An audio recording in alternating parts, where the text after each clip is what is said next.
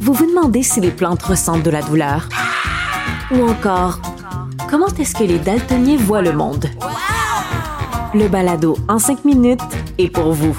Explorez la science, l'actualité et l'histoire en un temps record. La Feu, en collaboration avec le gouvernement du Québec, est fière de propulser la série Balado en cinq minutes. Ne laissez pas les questions sans réponse plus longtemps. En cinq minutes, disponible sur l'application et le site cubradio.ca. Pendant que votre attention est centrée sur vos urgences du matin, vos réunions d'affaires du midi, votre retour à la maison ou votre emploi du soir, celle de Desjardins Entreprises est centrée sur plus de 400 000 entreprises à toute heure du jour. Grâce à notre connaissance des secteurs d'activité et à notre accompagnement spécialisé, nous aidons les entrepreneurs à relever chaque défi pour qu'ils puissent rester centrés sur ce qui compte, le développement de leur entreprise.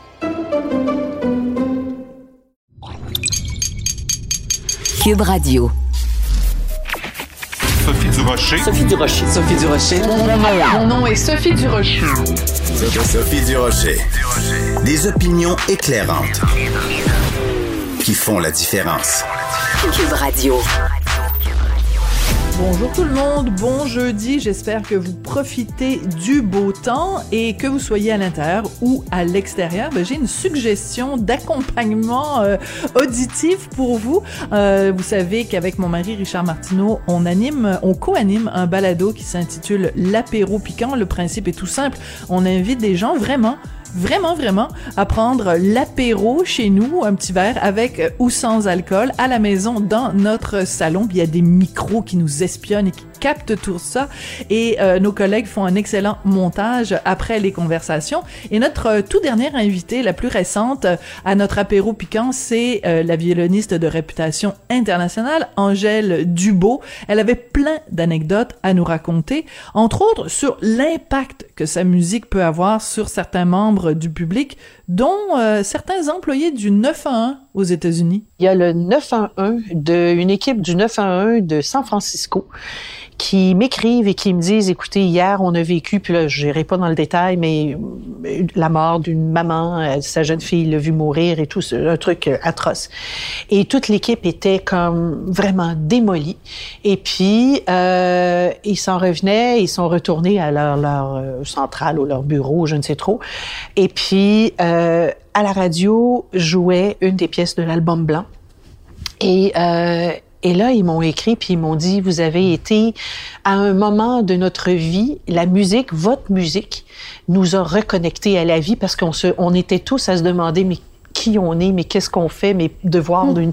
quelque chose qui était si lourd à avoir vu, pour eux, passait tellement mieux avec la musique. Ben ça, c'est la force de la musique aussi. Et elle nous a raconté aussi, dans les années 80, elle a passé trois ans en Roumanie parce qu'il y avait un professeur de violon exceptionnel avec qui elle voulait étudier. Elle a passé trois ans en Roumanie sous la dictature de Nicolae Ceausescu.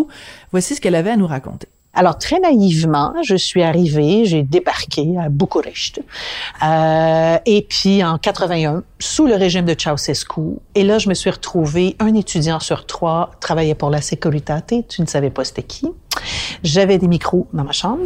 Euh, mes ah lettres étaient ouvertes. Oui, mes téléphones étaient écoutés. Incroyable. Euh, la première année, je l'ai vécu dans des, des camines, des... des euh, des dortoirs, si on veut, mais là, on pouvait pas me mettre avec les Roumaines. Moi, j'étais ah ben non, vraiment c'est à Satanas, faut surtout ben pas donner des idées. Alors, on me mettait dans une chambre à part. Et là, euh, il y avait l'hiver, il y a de la neige, là, il fait froid là-bas et tout, mais l'hiver, il y avait pas de chauffage. Fait que je dormais avec ma tuque, mes gants, euh, mon manteau, avec les couvertures. J'allais pour prendre ma douche et c'était un petit tuyau qui tombait comme ça et c'était de l'eau froide. Et là, c'était comme go, go, go, go. Et la bouffe? Euh, épouvantable. J'ai la première année, j'ai fait neuf grosses, grosses, grosses gastro-entérites. Euh, ah oui, oui, j'étais tellement, tellement maigre, pas mince, maigre quand je suis revenue. Euh, D'ailleurs, c'est ça, là, mes parents, après un an, m'ont dit, écoute, ça pas de bon sens, faut, faut que tu reviennes, tu peux pas rester là-bas et tout. Mais moi, pour la musique, je voulais rester là-bas. Alors, c'est toutes sortes d'anecdotes que vous allez retrouver dans le balado L'apéro piquant qui est en ligne aujourd'hui. Vous allez retrouver ça dans la section balado sur le site de Cube Radio. Elle raconte aussi une anecdote très rigolote sur le général de Gaulle. Je pense qu'à plusieurs reprises, en écoutant ça, vous allez pousser un très amusé. Ben voyons donc. De la culture aux affaires publiques. Vous écoutez Sophie Durocher. Cube Radio.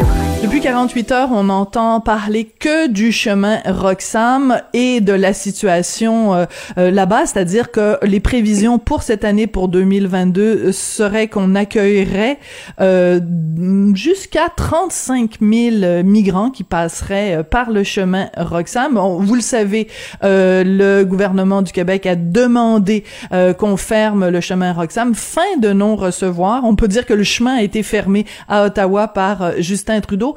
Euh, moi, ce qui m'intéresse, c'est toutes les implications légales de ça. Donc, j'avais envie de parler à un avocat spécialisé en droit de l'immigration.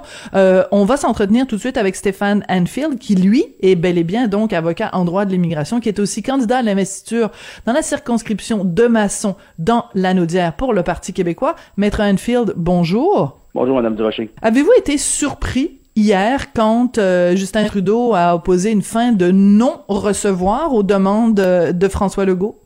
Pas du tout surpris. Et euh, cependant, il y a quelque chose qu'il faut préciser. Hein. Ce n'est pas parce qu'on demande la fermeture du chemin Roxham qu'on doit être taxé d'être contre les réfugiés. Hein, ce n'est pas ces personnes qu'on dénonce. Hein. Si on était à leur place, on ferait probablement la même chose. Elles veulent améliorer leur sort. C'est le système qu'il faut dénoncer. Et rappelons-le, système qui nous est imposé par le gouvernement Trudeau et toléré par le gouvernement de la CAQ. Ça fait des années, Madame Durocher, qu'on parle du chemin Roxham ensemble. Là, ça fait six ans qu'on dénonce ce chemin-là. Et manifestement, les gouvernements ne font rien. Vous mentionnez justement qu'hier, pas plus tard qu'hier, le premier ministre Legault et le ministre Boulet demandaient la fermeture du chemin Roxham. Cependant, il y a à peine quelques jours derrière des portes closes, le gouvernement du Québec signait une entente de 50 millions afin justement d'héberger les demandeurs d'asile qui franchissent la frontière par le chemin Roxham, entente de 10 ans. Alors manifestement, c'est pas demain la veille qu'on va régler la question du chemin Roxham et je pense que les, les gouvernements devraient mettre leur culotte, prendre les décisions qui s'imposent et, là, ce qu'on constate, c'est qu'au contraire, on laisse aller et on envenime la situation. Et présentement, faut le dire, la situation est gangrénée. Oui, mais je, je trouve ça très important ce que vous venez de dire, maître Anfield, euh, de replacer les choses en perspective, de rappeler que ça n'est pas contre les migrants qu'on en a. Au contraire, on est prêt à accueillir plein de gens. On est très ouvert au Québec, on est très généreux, on est très hospitalier, mais c'est la manière et c'est la quantité et c'est la façon. Mais c'est important de le mentionner parce que euh, des gens qui critiquent, par exemple, le Québec, vont se servir de cet épisode-là pour dire ah on le sait bien au Québec, euh, vous êtes anti-immigration, vous êtes xénophobe. Ce n'est pas du tout de ça qu'il s'agit. C'est important de le répéter. Absolument. C'est un système qui permet justement aux demandeurs d'asile de franchir la frontière au Québec de cette façon. Et pourquoi au Québec? Bon, on le dit, on le répète, à cause justement du chemin Roxham, qui est une voie d'accès la plus facile. Et pourquoi les gens vont passer de cette façon pour demander le statut de réfugié?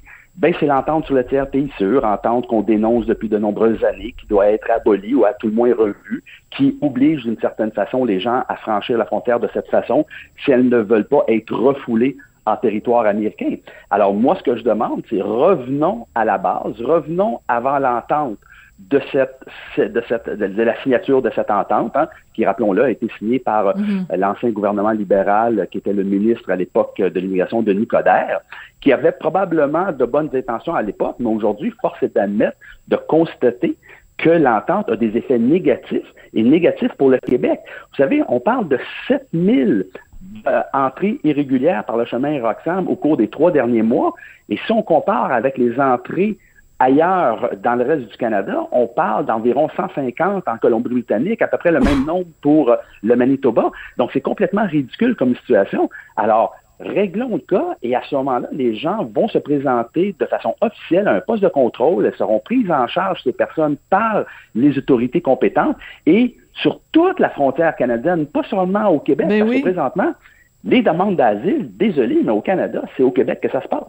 Oui, et c'est important de le rappeler, Maître Enfield. Euh, il y a quelques années de ça, je me souviens pas quelle année, mais peut-être vous vous en souvenez. À Emerson, au Manitoba, euh, il y avait des passages euh, illégaux. Le gouvernement du Manitoba a demandé à Ottawa de fermer ce passage-là. Et le gouvernement le fait. Donc, si le gouvernement, euh, si Ottawa est capable de le faire quand c'est euh, une entrée, euh, une passoire, quand la passoire se situe au Manitoba, on dit OK, on, va, on va mhm. fermer le passage. Quand il est au Québec, on laisse le robinet ouvert. C'est un deux poids deux mesures, il me semble. Et, et, et, un autre bel exemple également que celui que vous venez de mentionner, en Colombie-Britannique, il y a quelques années, des bateaux de Tamoul, de réfugiés Tamoul, arrivaient de façon illégale au port de Vancouver et à l'époque, le gouvernement Harper n'avait pas attendu six ans pour légiférer. Il, avait apporté des modifications importantes à la loi sur l'immigration afin de criminaliser d'une certaine façon cette façon de faire. Et on n'a plus entendu jamais parler de bateaux arriver au port de Vancouver avec à son bord des demandeurs d'asile tamouls. Alors pourquoi, puisque la situation est typiquement québécoise, ça prend six ans avant de régler une situation? Hier, le gouvernement Trudeau nous disait on négocie avec les Américains, on va trouver une façon de euh, modifier l'entente sur les terres pays sûrs. Ça fait plus de six mois que cette nouvelle-là est sortie. Et pourtant, six mois plus tard, il n'y a rien qui se passe. Alors, il hmm. faut que les gouvernements bougent. Et je pense que ça va prendre, euh, Madame Durocher, de la volonté politique. il va falloir être créatif, il va falloir être imaginatif.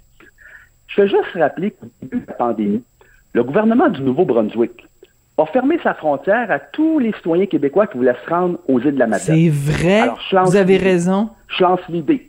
Le chemin Roxane, c'est un chemin municipal à ce que je cherche. Hmm, Alors que les gouvernements soient créatifs, soient imaginatifs, que les, euh, les, les, conseillers politiques qui sont payés pour trouver des idées, ben, qui passent moins de temps sur Twitter, plus de temps dans leur bureau à réfléchir à la question.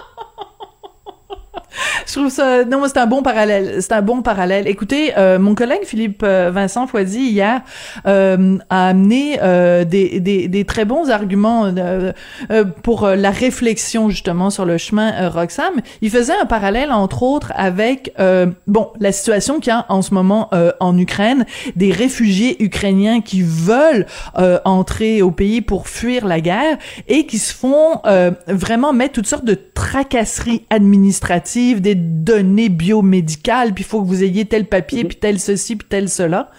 Euh, donc, comment ça se fait que d'un côté, il y a une passoire, puis d'un autre côté, euh, on, on, met euh, vraiment toutes sortes de, de de barrières pour euh, de, pour des réfugiés légitimes.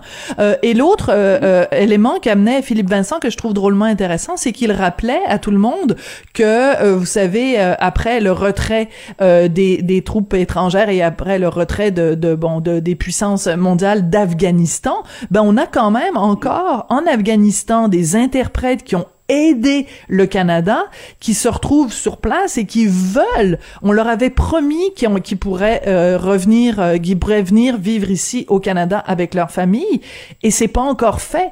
Donc il y a comme euh, d'un côté une passoire, puis de l'autre côté des tracasseries bureaucratiques. Comment on explique ça, maître Enfield?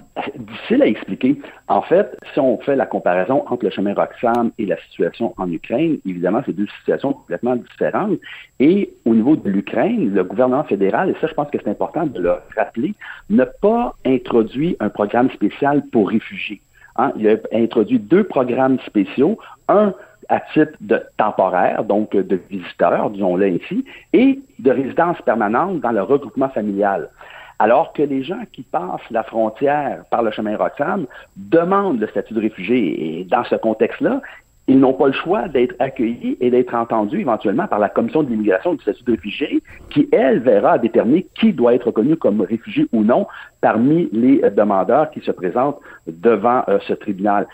Mais pour l'Ukraine et aussi l'Afghanistan, euh, en Afghanistan, c'est fort différent. Hein. On a introduit un programme pour les réfugiés, mais ce que je constate au gouvernement fédéral, au ministère de l'Immigration, c'est pas la première fois. On voit la situation de crise en Ukraine. C'est pas la première fois qu'il y a une situation de crise, qu'on vit des crises. On l'a vu avec l'Afghanistan, avant ça la Syrie, l'Irak aussi.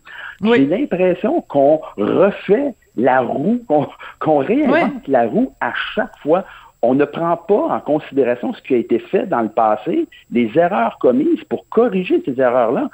Hmm. Écoutez, on est au mois de mai, on est, on est à la mi-mai et on attend encore des, des, des, des, Ukrainiens qui, ont, qui auront été acceptés dans ces nouveaux programmes-là. On les attend encore. Alors, comment se fait-il qu'on n'est pas capable de bouger plus rapidement?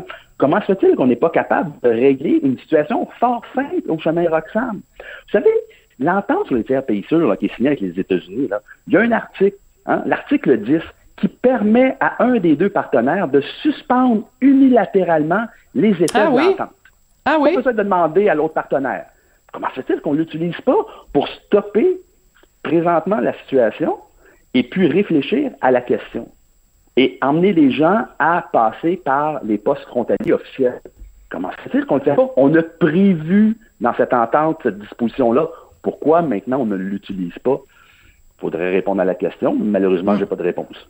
Oui, euh, pour citer encore une fois euh, un, collègue ou une collègue, Régine Régine Laurent hier euh, sur les ondes de, de TVA LCN posait une très bonne question. Elle disait si le chemin Roxham au lieu de déboucher euh, sur une, une, municipalité québécoise, c'est près de Saint-Bernard-de-la-Colle, si le chemin Roxham débouchait oh, juste à côté du Parlement à Ottawa, puis qu'il y avait des hordes de, de, je dis des hordes, s'il y avait une foule de, de, de migrants illégaux qui se retrouvaient euh, juste, je sais pas moi, juste devant euh, devant le Parlement, est-ce que la situation serait différente? Est-ce que, autrement dit, les parlementaires, est-ce que le gouvernement euh, fédéral est pas déconnecté de la réalité sur le terrain?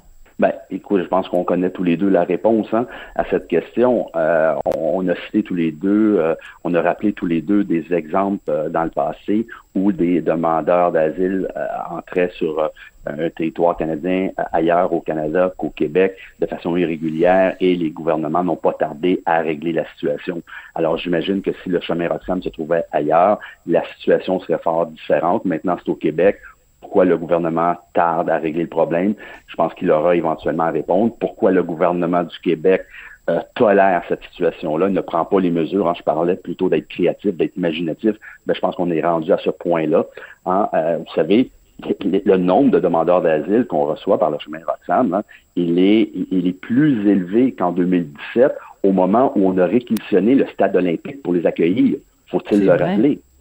On est, dans, on est à un niveau encore plus élevé de passage au chemin Roxham. Alors, puis, je pense que c'est important de le rappeler, c'est pas ces personnes-là que je dénonce. Parce que là, j'ai lu plein de choses hier sur les médias sociaux. On dénonce pas les demandeurs d'asile, on n'est pas contre les réfugiés, on est contre ce système-là qui est inacceptable. On est la risée de partout sur la planète on a un passage non officiel de notre frontière qui est connu par les gouvernements, qui est connu par les mhm. autorités, qui est toléré, non seulement toléré, mais d'une certaine façon encouragé. C'est complètement ben oui. absurde. Ben oui, bien sûr, parce que le 50 millions dont vous avez parlé pour euh, pour 10 ans pour euh, pour euh, accueillir puis des logements et tout ça, c'est absolument hallucinant. Oui, ben en fait, d'un côté, on ne peut pas publiquement dénoncer le chemin Roxham comme gouvernement et de l'autre, derrière des portes closes, il y a à peine quelques jours, signé un entente de 10 ans, de 50 millions pour héberger les demandeurs d'asile. Et le gouvernement Trudeau a fait la même chose, hein, souvenons-nous, l'année passée, où il a signé un contrat de plusieurs années pour l'installation de roulottes. Oui, je me rappelle.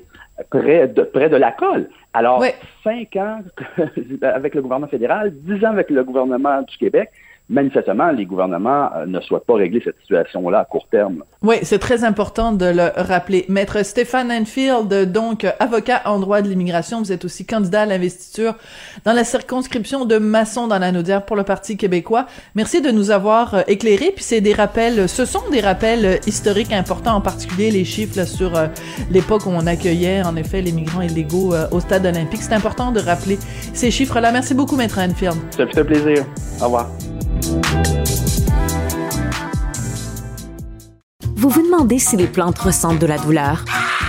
Ou encore, comment est-ce que les daltoniens voient le monde?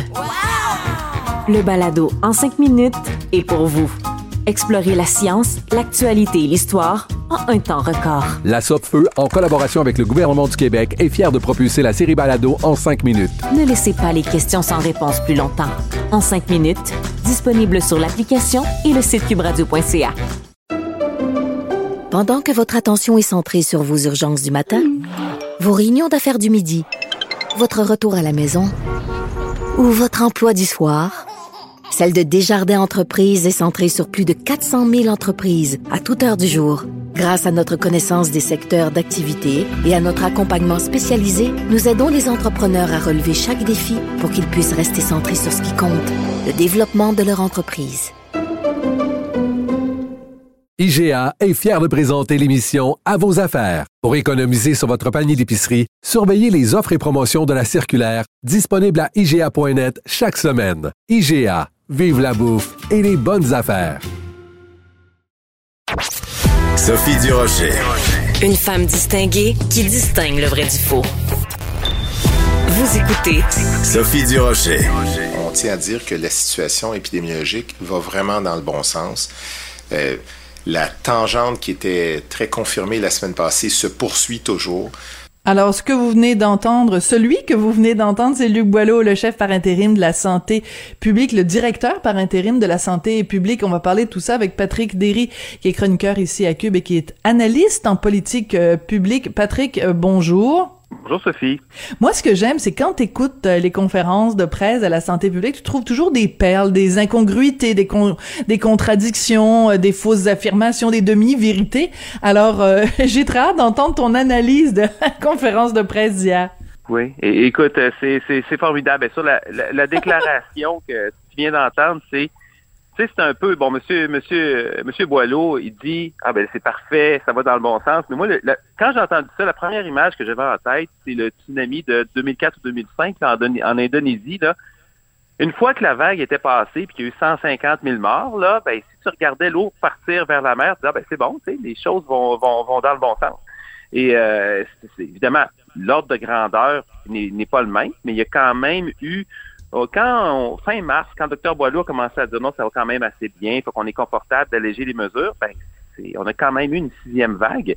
Ben oui. Et euh, il y a quand même eu 800 morts. Euh, les hôpitaux se sont pas remplis autant que en début d'année, mais si tu parles à des gens qui sont sur le terrain, là, des médecins internistes, des intensivistes, des, des, des, des gens qui travaillent avec des patients qui ont la COVID, des infirmières, ils ont la langue à terre. Il a manqué à un moment donné 13 000 personnes dans le réseau de la santé, ce qui est énorme. Mais, fait que, tu sais, c'est, en tout cas, tu, tout va bien. Là, il fait toujours beau. Euh, quand tu regardes la télé, il fait toujours beau, mais des fois, tu regardes dehors, c'est un peu différent. c'est en effet assez intéressant. Et, et quant à et quant à Monsieur Boileau qui dit, euh, c'est ça, on est on, on est prêt pour la septième vague. J'avoue que c'est quand même c'est la cerise sur le Sunday là. ça tu sais, il y a tellement de niveaux à quel point c'est euh, pas que tu sais ça a juste ça a juste pas de sens parce qu'il se fait il demandé un petit peu sur la suite des choses. On va être prêt pour la septième vague. Puis après ça puis en tout cas il y a, un petit laïus puis il revient à la fin puis il réaffirme on va être prêt comme là. Je te le dis là on est en affaire. C'est la septième vague c'est la septième vague. Moi, je me rappelle au début, quand c'est arrivé, docteur Arruda disait non, il n'y a pas de problème, on est prêt, parce qu'on sait que la COVID est arrivée au Québec un petit peu après le reste du pays. Et docteur Arruda dit pas de problème, on est prêt. Bon, on sait comment ça s'est passé au printemps 2020. Après ça, pour l'été 2020, avant la rentrée, je me rappelle, M. Legault, M. Dubé, conférence de presse, ils disaient, on a un plan, il est solide, on est prêt, on a un plan pour les écoles. Ben, à l'automne 2020, ça n'a pas été super. Euh, après ça, quand on est arrivé, on s'est rapproché des fêtes, pas de problème, on sait où est-ce qu'on s'en va, puis on dit hey, on va faire des parties de Noël quatre jours de suite, tu t'en rappelles? Oui, oui, ben oui. Euh, ça n'a pas duré. Le 19 novembre, on annonce les parties de Noël en grande pompe. Le 3, le 3 décembre, deux semaines plus tard, on annule tout, puis on sait ce qui s'est passé, il y a eu le couvre-feu. Là, c'était un peu le jour de la marmotte. Après ça, on était prêt pour le printemps. Le printemps, on a fermé des centaines d'écoles à la dernière minute en catastrophe. On a fermé des milliers de commerces on était encore prêt pour la rentrée, des, la rentrée scolaire l'année d'après. évidemment, de cette année, cet hiver, c'était encore pire que, l'année précédente. C'est un peu. Euh, donc, donc c'est quoi la conclusion? Ouais, mais c'est quoi la ben, conclusion, Patrick? C'est qu'il faut jamais que le, le, gouvernement devrait jamais dire on est prêt parce que à moins qu'il soit vraiment prêt à être prêt, parce que sinon il fait juste nous dire qu'il est prêt puis en fait il est pas prêt. Ben, c'est un peu ça. Parce que ça fait penser à un ancien slogan de Jean Charest en 2003. Là. Oui, les deux mains sur le volant, là? non, je suis prêt. ah, je suis prêt, c'est vrai. je, suis, je, suis prêt, fait qu'on est prêt. Mais c'est parce que quand la santé publique fait ça, on est dans le message de rassurance et non pas dans un diagnostic sur la réalité, d'une part, et Mm. il y a des gens de la santé publique qui pensent que c'est important c'est de présenter des choses d'une certaine façon, mais c'est surtout qu'on est un petit peu dans le déni, c'est-à-dire qu'on fait rien de différent. On fait juste s'accrocher pendant que la vague passe, puis en espérant que ça fasse moins mal. Et euh, peu importe les gens qui passent à la table, euh, tu sais, ça a été Dr Arruda, c'est Dr Boileau, on va voir c'est qui qui va être... euh, parce que Dr Boileau est, là par intérim, donc ça va Oui. être quelqu'un d'autre. Et on va voir je pense pas que ça va changer beaucoup. Puis, c'est, c'est pas juste non plus sur euh, la COVID, parce qu'évidemment, la santé publique s'occupe d'autres choses aussi. Et euh, Dr Boileau s'est fait poser une question sur euh, l'allègement euh, à venir des, normes de nickel dans l'air au Québec, où le Québec va un petit peu à, Québec va à sens contraire du Collège des médecins, de l'Ordre des chimistes et des 18 directions régionales de la santé publique. Donc, toutes les directions régionales de la santé publique au Québec disent, écoutez, on pense que c'est pas une bonne idée. Et qu'est-ce que fait la direction nationale? OK, c'est parfait. Nous, on va faire le contraire. Et, Mhm. euh, et là, quand on pose des questions à Dr Boileau là-dessus, sa réponse a été de dire, ah ben, moi, je regarde l'analyse que la santé publique a été faite par son prédécesseur, le Dr Arruda, puis on a fait une analyse solide. Là, je veux juste rappeler que c'est la même direction de la santé publique qui s'est solidement plantée Ben sur oui. le port du masque Les en aérosols. Sur les aérosols, l'utilisation des tests rapides. Euh, quand donner la troisième dose, dans la troisième dose, on le rappelle, cet automne, les soignants l'ont demandé, les gens dans les hôpitaux l'ont demandé dès le mois d'octobre, mais finalement, on l'a donné pas mal plus tard, et quelques semaines, ça fait une différence. Évidemment, les N95, à un moment donné, on avait 15 millions de masques N95 dans notre repos, puis 10 millions qui s'en venaient, puis on voulait encore pas les donner aux gens dans le système de santé, co- co- comme si on les gardait pour la prochaine pandémie. Ouais. C'est euh, c'est ça. C'est ça, c'est très frustrant. formidable. Et d'ailleurs, parlant du N95, euh, euh, Dr Quash, donc, euh, qui a quand même dit euh, hier, elle était assise euh, à côté de Luc Boileau et elle a dit, deux points ouvrez les guillemets, les N95 sont meilleurs que les masques chirurgicaux, fermez euh, les guillemets. Euh, ça faisait du bien quand même d'entendre ça de la part de quelqu'un qui est soit au gouvernement ou près du gouvernement, dire ça. Oui, ça, ça- faisait du bien. Je ne sais pas si c'était calculé. On sait que bon, Dr Quash est pédiatre et, euh, et- épidémiologiste à l'hôpital Sainte-Justine. Euh, moi, j'ai déjà critiqué pour des. Disons qu'elle a, elle a tenté de réinventer la roue en faisant des études au Québec pour démontrer le contraire de ce qui était de ce qui fonctionnait ailleurs, notamment sur les tests rapides, entre autres. Euh, là, elle a fait cette affirmation-là. Et là, c'est drôle parce qu'elle est à côté de Dr Boileau. Et Dr Boileau, au moins deux fois pendant des points de presse, se dire essentiellement que les N95, ça donnait pas grand-chose, que les masques chirurgicaux faisaient, faisaient le travail, puis qu'il n'y avait pas d'avantage à porter des N95. Et là, sans entrer dans les détails techniques, c'est abondamment démontré que c'est faux. Puis Ben il y a oui. une raison toute simple. C'est pas fait pour ça. C'est comme des pneus d'été et des pneus d'hiver. Les deux roulent, mais sont pas faits pour rouler dans les mêmes conditions. Mon Et, Dieu, euh, j'adore ta comparaison, Patrick. J'adore ça. ça, ça, ça, ça, ça- ça me fait plaisir. On va en trouver d'autres. Mais c'est ça, les, les masques chirurgicaux, c'est pour t'empêcher de cracher dans le patient. Je, le dis grossièrement. Tandis que les masques N95, c'est vraiment, c'est des masques qui, qui protègent contre les particules fines. C'est utilisé aussi par les travailleurs de construction. Donc, c'est pas du tout la même chose. Mais bref, Dr Arruda avait dit ça aussi. Dr Boileau dit ça. Et là, on a Dr Quash qui est là. Et, là, évidemment, il y a quelqu'un qui peut poser une question à Dr Boileau. Hey, Dr Boileau, c'est parce que vous avez dit ça plusieurs fois, puis c'est Ouais. sur votre avis, celui de Dr Arruda, qu'on s'est basé pour ne pas étendre l'utilisation des N95 qu'on les a retardés. Êtes-vous d'accord avec Dr Quash? Une petite occasion manquée ici, mais bon. Ouais, c'est dommage. Au moins, on, Non, on la prochaine quelque fois- chose, mais c'est Ouais. c'est un peu tard. Ouais, la prochaine fois, il faudrait que tu sois toi aux conférences de presse pour poser des questions ou, euh, ou pour de, suggérer des questions euh, aux journalistes. Écoute, je veux absolument que euh, on parle un petit peu des chiffres euh, aux États-Unis parce que c'est quand même euh, assez euh, inquiétant quand on fait le, le bilan de 2021. Euh, Raconte-nous Ouais. ça, les, les, les chiffres de la COVID aux États-Unis. Oui, ben je, je prends. un- C'est intéressant que ça vienne des États-Unis parce qu'il y a beaucoup de gens qui disent Ah, regardez, c'est fini aux États-Unis, quasiment pas de mort, puis euh, liberté, puis en tout cas. Et euh, puis là, tout ce que je dis là, c'est encore, je répète, c'est jamais un justificatif pour dire on ferme tout. C'est un confinement, c'est un aveu d'échec. Mais on a des outils, par exemple, pour ralentir la circulation de ce virus-là, puis on peut les utiliser. Euh, les données préliminaires du CDC, donc essentiellement l'équivalent de la santé publique euh, aux États-Unis. Euh, en 2020 2021, la COVID a été la quatrième cause de décès chez les 15-24 ans. Les 15-24 ans. La deuxième cause de décès chez les 25-44 ans. La première cause de décès chez les 45-54 ans. Fait que, Hmm. quand tu y penses, c'est sûr que faut remettre en perspective, euh, c'est pas des âges où le nombre de décès sont immenses, évidemment, parce que la, la pyramide des âges étant ainsi faite, puis l'espérance de vie aux États-Unis était tout près de tout, étant tout près de 80 ans, de moins qu'ici, mais quand même. Mais ça montre que c'est un tueur sérieux. Fait que si on s'inquiète Ben oui. d'autres causes de mortalité, que ce soit les accidents, que ce soit les suicides, et dans le cas des 45-54 ans, c'est aussi des cancers des infarctus qui commencent à euh, être des causes de mortalité significatives, ben la COVID, euh, la, COVID est pas moins importante que ces causes-là. Elle est même plus importante euh, dans ce cas-ci pour euh, la dernière catégorie. Ouais. Donc, j'aime beaucoup quand tu dis liberté. C'est ça. La liberté de mourir, peut-être? En tout cas, bref. Euh, un masque, c'est pas si dérangeant. Euh, se faire vacciner à trois ou quatre doses, c'est pas si dérangeant que ça non plus.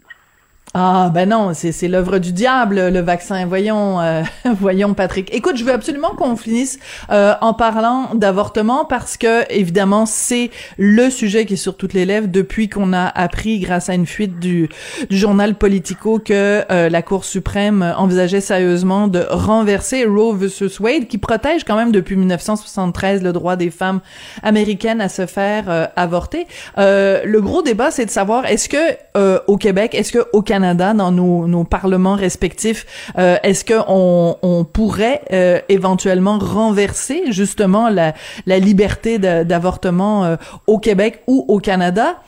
Toi, tu dis que le, débat se situe ailleurs que ça. Oui, parce qu'on parle d'accès à l'avortement. Et là, bon, je ne suis pas en train de dire que c'est impossible que ça arrive dans 100 ans, mais je pense qu'il a très, très, très peu de chances que c'est virtuellement impossible dans la configuration actuelle, parce que ne serait-ce que même chez, même au Parti conservateur, parler d'avortement, c'est toxique. Pierre. Polièvre a dit qu'il changerait rien, c'est assez clair, là. Puis, euh, et il y a, puis je veux, je veux aussi expliquer, moi, je pense, personnellement, je pense que l'avortement, ça devrait être permis tout le temps point. Euh, puis au-delà des considérations euh, morales et éthiques, aussi les, les considérations juste, de, de politique publique, quand tu interdis l'avortement, d'abord, tu diminues pas les avortements, tu crées un déplacement, tu crées d'autres problèmes. Puis même, comme c'est souvent accompagné de mauvaises politiques d'éducation sur la santé sexuelle, tu peux te finir par te retrouver avec plus d'avortements que s'il était légalisé. Fait que même de ce point de vue-là, quelqu'un qui est contre, philosophiquement, contre les avortements, Mm. qui en veut le moins possible, en regardant ce qui se passe sur le terrain, ben, il devrait dire il y a peut-être il y a d'autres approches qu'une qu'une approche bête pour dire on revient comme euh, si on était au Moyen Âge puis euh, on, fait Mhm. juste, on fait juste de la morale. Mais ceci dit, au-delà de ça, il y a beaucoup de signalements de vertu. Et tu sais, dans une population là, au Québec, 100% des gens sont pas d'accord avec le fait de protéger le droit des femmes à l'avortement. Ça, c'est la réalité. C'est très élevé au Québec, c'est plus élevé que dans les autres provinces. Il y a, il y a, il y a Mm. environ seulement 7% des Québécois qui se déclarent d'office contre, puis 4% qui sont indécis. Fait qu'on peut penser qu'il y a peut-être 10% de la population qui a des réserves là, sérieuses ou en tout cas qui sont contre. C'est plus élevé dans le Canada. Donc, ça veut dire quoi, ça? Ça veut dire que chez tes chez les candidats dans les partis politiques et chez des élus au Québec, au Canada, il y a des gens qui ont les mêmes convictions. Ben oui, c'est sûr. Et c'est normal. Et, Et c'est correct aussi. Et Ben c'est oui. correct parce que c'est, c'est, il faut une diversité d'opinions. Puis aussi, si je peux me permettre juste de, de, de rajouter quelque chose, c'est que euh, on, on a tendance à dire soit t'es pour, soit t'es contre. Mais on peut être pour et quand même vouloir qu'il y ait des balises. Je te donne l'exemple de la France. Euh, en France, l'avortement est libre et gratuit jusqu'à 12 semaines. Donc, mais au Canada, il n'y a pas ces balises-là. Et quand tu fais, ne serait-ce que dire, bon, on aimerait ça peut-être euh, mettre des balises ou euh, euh, l'avortement sexo-sélectif ou euh, l'avortement tardif, c'est, on se fait dire, non, non, non, non, non, non, non, non, c'est une porte qu'on veut même pas ouvrir. Ben, je m'excuse, on peut s'asseoir en personne intelligente puis s'en parler quand même. C'est, tout à fait raison. Ça, c'est quelque chose qu'on oublie souvent, c'est que dans la, majorité des pays, il y a- effectivement des balises. Et là, moi, je suis même pas encore, en- je suis même pas en train de prendre position là-dessus. Je fais juste, tu constates. Et effectivement, il y a quelque chose juste à le mentionner qui fait que tu te retrouves dans le mauvais camp. Et euh, ça, ça, ça, c'est un, c'est, un problème. C'est un, c'est un petit peu hypocrite. Ça empêche de discuter, mais surtout, c'est c'est de la diversion. Parce que ce que ça fait en bout de ligne, c'est que ça devient une espèce d'arme politique pour disqualifier tes adversaires. Puis là, tu, tu pourris le débat. Et en réalité, là, il n'y a rien qui va arriver au Canada. Il n'y a absolument Mhm. rien qui va arriver. Euh, c'est tous les partis politiques ont fait leur lit là-dessus. Ça ne bougera pas. Euh, mais il y a des gens dans la population qui sont contre, euh, qui sont contre le droit des femmes à l'avortement. Il y a des gens qui sont pour la peine de mort. Il y a des gens qui pensent encore que le mariage gay devrait être illégal. Fait que ça, ces positions-là existent. Puis la meilleure façon, c'est on a tout à fait le droit de les combattre. Moi, dans, dans la plupart des cas, je suis, en fait, dans tous les cas, je suis résolument du côté, si on veut, euh, progressiste, si, si on veut par rapport au côté conservateur. Mais le reste, ça existe et c'est pas dans un espèce de, de, de, de concert d'insultes où tu essaies d'interdire Mm. politiquement et civilement aux gens d'exister que ça, donne absolument rien pour le débat. Puis ça met beaucoup d'énergie qui n'est pas nécessairement dépen- dépensée au bon endroit. Ou de la bonne Fait façon. Oui. Ça, je trouve que c'est un point de vue. Mhm. C'est un point de vue intéressant. Puis c'est aussi euh, le, le principe même de la démocratie. Euh, c'est que tu peux pas dire, euh, ben telle personne n'a n'a pas le droit de. Je veux dire, les candidats peuvent se présenter. Puis après, ça va être aux gens de voter. Est-ce que vous votez pour ce candidat-là? La question se pose évidemment pour le, candidat euh, anti-avortement dans les rangs du Parti conservateur euh, québécois d'Éric Duhem. Il y a des gens qui disent, ben, il devrait même pas avoir un candidat qui est euh, contre l'avortement. Puis il y a d'autres gens qui disent, ben non, au contraire. Il faut que cette personne-là se présente pour le parti et après, ça va être aux électeurs de décider. C'est comme si, en empêchant la personne de se porter candidate, on décidait à l'avance de la décision que pourraient prendre les électeurs. C'est penser à la place des électeurs. Et ça, ça s'appelle un processus antidémocratique. Je pense que c'est quand même assez clair, mais ça a l'air que c'est des Oui, choses qu'il euh, faut, qu'il faut rappeler. Absolument. C'est des gens qui joignent un parti politique, puis tu sais, c'est- pas des blocs, des blocs monolithiques, c'est-à-dire que quelqu'un, par oui. exemple, pourrait, je sais pas moi, être dans le Parti conservateur, trouver que la taxation du carbone, c'est une excellente chose, mais dire là-dessus, euh, mettre de côté sa préférence personnelle pour embrasser un parti politique plus large. Et c'est la même chose pour des gens qui peuvent penser que l'avortement, de leur point de vue à eux, ça devrait être euh, interdit. Et euh, je rappelle, moi, je, je suis pas d'accord avec ça, mais qui vont dire, ben moi, je, je pense ça, mais mon parti pense pas ça. Mais l'autre point aussi, c'est que pendant ce temps-là, le problème majeur, ça reste le même, c'est l'accès aux soins de santé, dont l'accès à un médecin de famille. Juste te rappeler qu'il y a environ un an et demi, euh, parce que j'ai pas les données les plus récentes pour Oui. ça, on sait qu'il y a présentement il y a un million de personnes qui attendent pour, euh, pour un, un médecin de famille, mais pour Ben oui. les, pa- les patients jugés prioritaires, c'est-à-dire les gens justement, les femmes enceintes, là, ça c'est c'est des, des priorités urgentes. L'attente moyenne selon les régions au Québec, c'était de 2 à 6 mois. Fait que ça, ça veut dire quoi? Ça veut dire que tu peux faire deux trimestres enceinte sans avoir de Ouais. médecin de famille. Fait que ça, c'est une maudite barrière à l'avortement et c'est probablement pire aujourd'hui parce que depuis un an et demi, le nombre de gens en attente de médecin de famille a à peu près doublé. On était passé d'autour de 500 000 à 1 million. Ça, c'est quelque chose sur lequel on devrait mettre de l'énergie. Absolument. pour faire du Tu as tout à fait raison. Et euh, juste pour conclure, parce qu'on commence à manquer de temps, c'est que euh, tu parlais tout à l'heure de, de, de tu sais, on peut très bien être membre d'un parti politique et pas nécessairement être euh, en accord avec l'ensemble de la plateforme. Sais-tu que ça s'est déjà vu, quelqu'un qui est un environnementaliste contre les pipelines et qui est allé travailler pour un gouvernement? oui. pro-pipeline? Puis- Oui, ça s'est déjà vu. On va se quitter là-dessus, malheureusement, Patrick, parce que c'est vraiment tout le temps qu'on a. Mais je voulais juste faire cette petite pointe euh, d'ironie. Patrick Derry, qui est euh, chaque semaine euh, avec nous, analyste en politique publique. J'ai déjà hâte à ta prochaine analyse. Merci, Patrick. Merci à toi, Sophie. Bonne journée. Vous vous demandez si les plantes ressentent de la douleur? Ou encore, comment est-ce que les daltoniens voient le monde? Le balado en cinq minutes est pour vous. Explorez la science, l'actualité et l'histoire en un temps record. La Feu, en collaboration avec le gouvernement du Québec, est fière de propulser la série Balado en cinq minutes. Ne laissez pas les questions sans réponse plus longtemps. En cinq minutes, disponible sur l'application et le site cubradio.ca. Pendant que votre attention est centrée sur vos urgences du matin, vos réunions d'affaires du midi, votre retour à la maison ou votre emploi du soir, celle de Desjardins Entreprises est centrée sur plus de 400 000 entreprises à toute heure du jour. Grâce à notre connaissance des secteurs d'activité et à notre accompagnement spécialisé, nous aidons les entrepreneurs à relever chaque défi pour qu'ils puissent rester centrés sur ce qui compte, le développement de leur entreprise. IGA est fier de présenter l'émission À vos affaires. Pour économiser sur votre panier d'épicerie, surveillez les offres et promotions de la circulaire disponible à IGA.net chaque semaine. IGA, vive la bouffe et les bonnes affaires. Avertissement. Cette émission peut provoquer des débats et des prises de position pas comme les autres. Vous écoutez Sophie Durocher. Alors, vous le savez maintenant, hier, euh, au Parlement canadien, euh, ben, les députés ont voté euh, majoritairement contre la motion du Bloc euh, québécois qui visait à retirer des délibérations euh, cette prière quotidienne imposée aux parlementaires. 266 euh, députés donc qui ont voté contre. Est-ce que ça signifie que à Ottawa, on n'a pas la même définition de la laïcité ou de la neutralité de l'État qu'on a au Québec? On va parler de tout ça avec Étienne Alexis Boucher. Il est vice-président du Rassemblement pour la laïcité. Ils ont émis hier un, un communiqué euh, suite à cette décision à la Chambre des communes. Monsieur Boucher, bonjour. Bonjour, Madame Durocher. 266 personnes députées, donc, euh, qui ont voté contre la motion du Bloc québécois.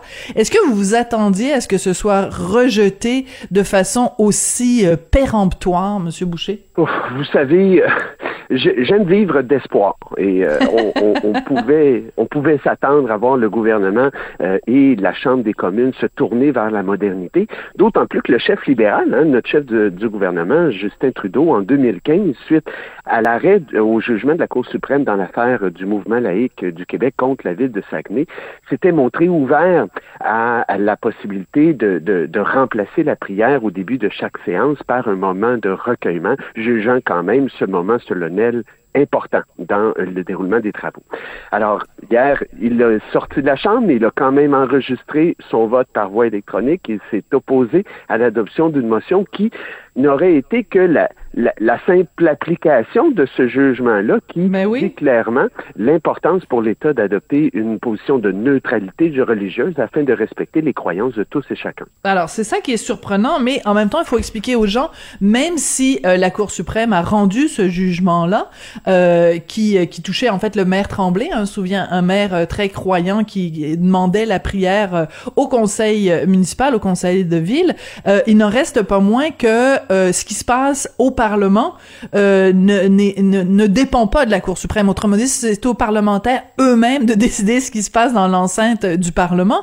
Euh, c'est pour ça qu'ils avaient le droit de, de, de, de voter et de, de, de maintenir cette prière-là. Est-ce que ça vous a surpris, par contre, de voir que le chef du NPD, Jacques Meeting, qui pourtant lui-même euh, de confession sikh porte un signe religieux ostentatoire, que lui a voté pour la motion du Bloc québécois. Donc même lui, qui est pourtant un croyant euh, pratiquant vraiment euh, visible, disons ça comme ça, que même lui dit, ben voyons, ça n'a pas de sens la prière au Parlement. Non, nous, on n'était pas surpris parce qu'évidemment, euh, lui, peut-être se sentait exclu par cette pratique que j'oserais qualifier de moyenâgeuse à la Chambre des communes, qui fait appel au Dieu tout-puissant, qui, mon Dieu, sauver les parlementaires et de donner leur un once de sagesse, là, afin qu'ils puissent euh, bien travailler, là, tu Donc, non, ce n'est pas très surprenant de sa part. Mais on voit là toutes les difficultés que rencontre le Canada euh, dans ce qui dans la définition du vivre ensemble. Hein? Euh, et oui. on n'en est pas à une contradiction près. Le gouvernement actuel euh, ne cesse de vouloir faire de la réconciliation avec les Premières Nations une, une, politique d'État. Or, ça fait désormais sept ans qu'ils sont au pouvoir et le, le, fameux régime de ségrégation qui a été imposé au 19e siècle aux nations autochtones par l'entremise de la de l'inique loi sur les Indiens, eh bien, c'est toujours en vigueur. Euh, prenez, on est le Canada est le chantre du multiculturalisme, mais attendez, il faut que ça se passe en anglais. Hein. On, on voudra certainement pas célébrer la diversité culturelle, par exemple, en tolérant plus d'une langue officielle sur son territoire, là, alors que bien sûr le français a le statut de, la, de langue officielle, mais évidemment il n'est pas soutenu. Il ne, le, le, Canada est une structure politique qui ne permet pas le développement, le rayonnement de cette autre langue. D'ailleurs, à preuve, le, le chef de l'État canadien, euh, incarné par la personne de Marie Simon, est incapable de s'adresser à ses oui. concitoyens en français. Alors, évidemment, et là, je vous parlerai pas non plus de, de, de, de, comment dire, des, des, des, valeurs euh, de protection environnementale dont se réclame le gouvernement actuel et qui, deux jours après le, la publication de rapports euh, euh, catastrophiques du groupe d'experts en matière de changement climatique, va appuyer le projet de développement de, de, baie du Nord, là, qui prévoit évidemment l'exploitation pétrolière oui, mais on, s'éloigne un petit peu, on s'éloigne un petit peu de la laïcité parce qu'on pourrait trouver toutes sortes de, de, de, contradictions au niveau euh, fédéral. Mais revenons donc à cette question de laïcité. Je veux juste lire un petit bout de la, de la prière pour que les gens euh, comprennent bien. Parce que on dit la prière, la prière, les gens pensent que c'est peut-être quelque chose d'un peu euh, écuménique, là, un, petit peu vague. Mais non, c'est quand même très, très, très clairement... bon, alors le, le voici. Dieu Tout-Puissant nous te remercions des nombreuses grâces que tu as accordées au Canada et à ses citoyens, dont la liberté, les possibilités d'épanouissement et la paix.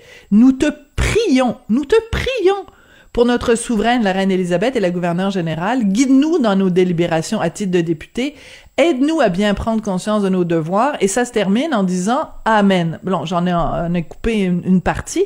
Moi, je suis désolée, mais j'ai un malaise absolument énorme à savoir que des gens qui, par exemple, pourraient être appelés à un moment donné à se prononcer sur la question de l'avortement, par exemple, que ces gens-là, tous les matins, avant de délibérer, invoquent un Dieu, alors qu'on sait les dommages que euh, peuvent euh, peuvent avoir, par exemple, des croyances religieuses euh, qui sont incompatibles avec les droits des femmes.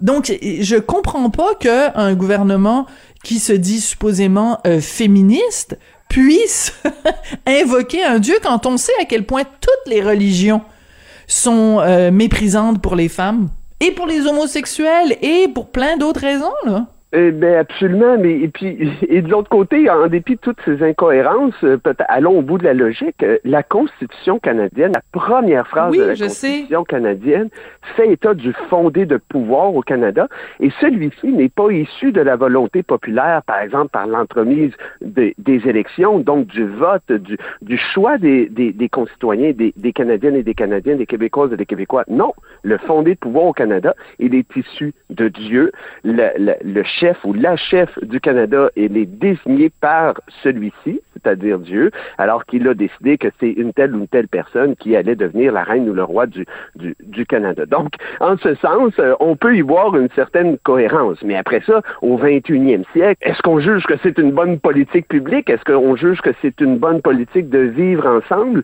que de mettre de l'avant des principes religieux qui, bien entendu, vont systématiquement, notamment, à l'encontre des droits des femmes et des minorités euh, sexuelle. Sais, c'est vraiment une une, une, politique qui, qui est dépassée et qui malheureusement euh, s'accroche euh, à, des, à des convictions et des pratiques au Canada qui évidemment sont rejetées par une grande majorité de Québécoises et de Québécois. Il y a beaucoup de gens qui comprennent pas la loi 21, la loi justement sur la neutralité religieuse. Est-ce que ce qui se passe, ce qui vient de se passer à Ottawa, c'est pas une occasion en or justement d'expliquer le concept de liberté de conscience qui est au cœur de la loi 21 et qui était au cœur aussi, bien sûr, de cette motion du Bloc québécois. Est-ce que c'est pas une occasion de faire de l'éducation populaire, entre guillemets? Ben, toutes les occasions sont bonnes. De, de, de, dans tous les cas, euh, c'est à peu près quotidiennement que des attaques euh, proviennent du Canada anglais contre des lois euh, telles que la loi 96 ou la Charte de la langue française ou encore la loi sur la laïcité de l'État. Toutes des occasions pour tenter de démystifier le principe de laïcité auprès du Canada anglais. Mais vous savez, on, part de loin. Là. Il n'y a même pas de mot anglophone pour décrire ce qu'est la laïcité, alors que le mot s'en reproche s'en rapprochant le plus, c'est-à-dire le sécularisme ou secularism en anglais mm-hmm. avec mon très mauvais accent, je, suis désolé, ne, ne fait pas état de la séparation de l'Église et de l'État. Hein. Ce n'est pas ce qu'il dit, c'est un verbe transitif, la sécularisation, qui ne fait que dire que ben on est de, de son temps, on est de, de son siècle finalement. Alors, franchement, euh, oui, vous avez raison, ce peut être une occasion pour tenter d'expliquer à nos frères canadiens et canadiennes ce qu'est véritablement la neutralité religieuse de l'État et la séparation entre l'Église et l'État. Par contre, on part de loin. Ce n'est pas des principes qui sont inscrits dans les os et coutumes des institutions euh, d'origine britannique, hein, dont, sont issues les institutions canadiennes. Et euh, j'invite le gouvernement, d'ailleurs, le gouvernement actuel du Québec, à bonifier les programmes permettant de mieux expliquer la laïcité tant aux Québécoises mhm. et aux Québécois qu'aux Canadiens et aux Canadiennes. Il faut démystifier cette loi qui, loin d'être raciste, c'est son contraire. Hein, c'est la loi sur la laïcité permet de traiter tous et chacun sur un même pied d'égalité, peu importe ses croyances religieuses. Et à nos yeux, ça vient incarner ce principe où l'État n'a pas à se mêler, euh, par exemple, de ce qui se passe dans la chambre à coucher ou de ce qui se passe dans le cœur et l'esprit de ses citoyens l'État canadien, l'État québécois doivent plutôt se préoccuper euh, du, vivre ensemble et le vivre ensemble est le dénominateur le plus commun à tous et toutes. Donc, ne pas mettre de l'avant, par exemple dans ce cas-là, une religion, le christianisme, plutôt que d'autres religions. Oui.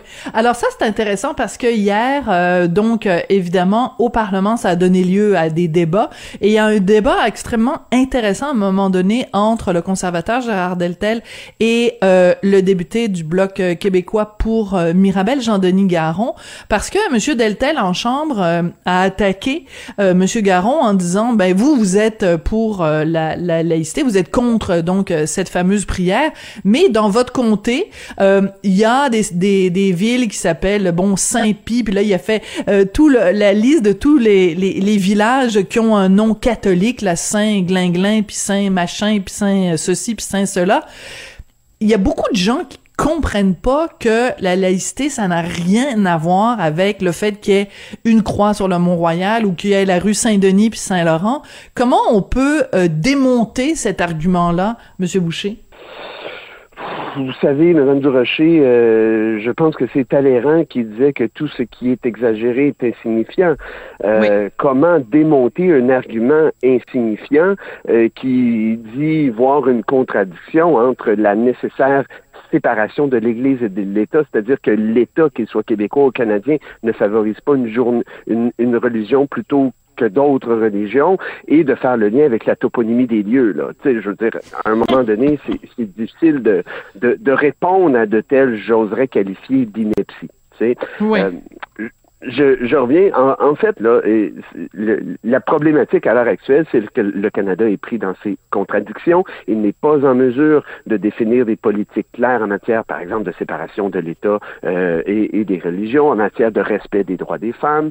Euh, euh, regardez, je ne sais pas si, si vous avez suivi un peu les travaux du, du, du, comité sur le racisme systémique dans les forces armées canadiennes, mais d'un côté, on veut tasser les religions qui sont incarnées, par exemple, par la présence d'aumôniers appartenant à des religions structurées telles que le christianisme ou bon d'autres grandes religions, mais de l'autre côté, on veut faire rentrer des gens qui vont promouvoir des croyances ancestrales, par exemple amérindiennes. Autochtones. je respecte, oui, évidemment, évidemment J'ai vu passer. là mais en quoi elles ont à voir avec l'organisation euh, des forces armées canadiennes?